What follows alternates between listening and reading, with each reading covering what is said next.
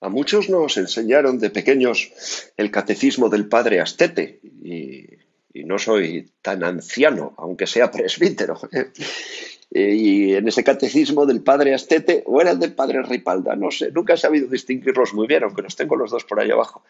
Te, te preguntaban, ¿eres cristiano? Y decías, soy cristiano por la gracia de Dios. Pues claro que sí, y además por la gracia de Dios. Bueno, pues hoy San Lucas en los Hechos de los Apóstoles nos cuenta cuándo fue la primera vez que a los discípulos de Jesucristo se les llamó cristianos. Y concretamente nos dice que fue en Antioquía, y dice que Bernabé salió para Tarso en busca de Saulo.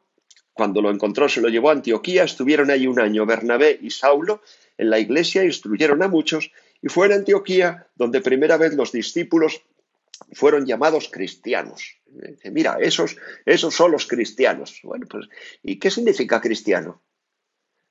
Soy cristiano por la gracia de Dios. Bueno, primero te digo lo que no significa. Cristiano no es lo mismo que, y perdona el palabra, casi peor que desescalada, no es lo mismo que cristista. cristista, que es? Bueno, pues, pues un socialista es uno que sigue las doctrinas del socialismo. Un animalista, pues es uno que, que pues eso, que sigue las doctrinas del animalismo, con todo ese, todo el conglomerado ideológico que conlleva. Un madridista es un fan del Real Madrid y podemos seguir llenando de ismos todo esto porque hay muchísimos. Un feminista o una feminista, lo que queráis, pues sigue toda esa ideología del feminismo. Uno puede ser madridista desde el sofá, uno puede ser socialista desde el despacho, uno puede ser animalista desde la mesa donde se sienta a comer y uno puede ser feminista desde la mesa del restaurante donde discute con los amigos y las amigas. Ahora todavía no podéis, pero dentro de poco podréis. Pero cristiano no significa uno que sigue a Jesucristo, eso sería un cristista, ¿verdad?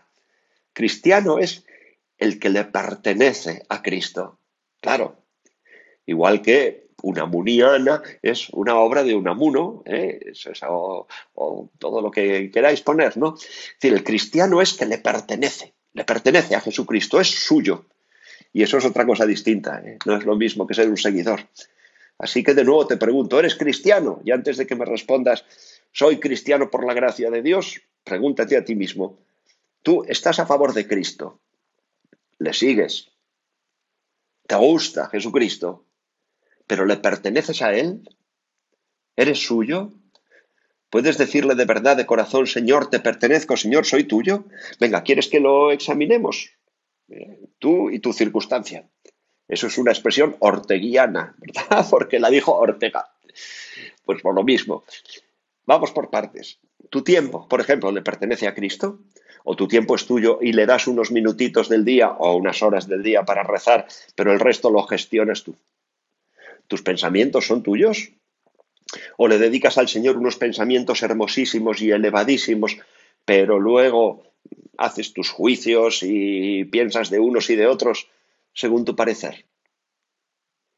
¿Estás en todo momento sabiendo que el Señor conoce tus pensamientos, porque Él lo dice hoy, conoce a sus ovejas? y tus pensamientos le agradan al Señor, vienen de Dios, tus afectos son tuyos o le dices al Señor unas frases de amor incandescentes, encendidísimas, pero luego te apegas a las personas, te apegas a las cosas y tus afectos van más en consonancia con lo que te va dictando la televisión, que es una gran manipuladora de afectos, o las series de Netflix. ¿Tus afectos de quién son? ¿Hay algún afecto o algún apego que te avergonzaría que fuera mirado por Jesucristo por la Virgen Santísima? Ordenas tus afectos según Él y lo más importante, tus obras. ¿Tus obras le pertenecen a Cristo? ¿O haces algunas obras buenas a lo largo del día, pero luego haces lo que te da la gana? ¿Obedeces? ¿Tienes un director espiritual? ¿Le escuchas como a un ángel de Dios? ¿Le obedeces en todo lo que te dice relativo a, a la moral y a la vida espiritual? Hombre, no, si el director espiritual quiere enseñarte a hacer la tortilla de patatas, no tienes que obedecerle. Pero si te dice, mira, esto no le agrada a Dios, o tienes que rezar más, o le obedeces, incluso haciendo la tortilla de patata.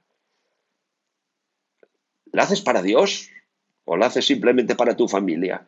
La haces, Señor, quiero esta tortilla de patata es para ti y se la voy a dar a mi familia sabiendo que lo que hacéis con uno de estos conmigo lo hacéis, para que te agrade a ti, aunque te la vayas a comer tú solo.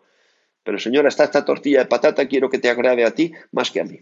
Porque todo lo que hagamos tiene que ser para Dios. Todo lo que hagamos para Cristo, todo es vuestro, dice San Pablo, vosotros de Cristo, es decir, sois cristianos y Cristo de Dios. La primera cristiana, la Santísima Virgen María, que se llama a sí misma la esclava del Señor, la mejor definición de lo que es una cristiana, a ella le vamos a pedir que nos conceda de verdad ser de Cristo, ser cristianos, no solo de nombre, sino de verdad.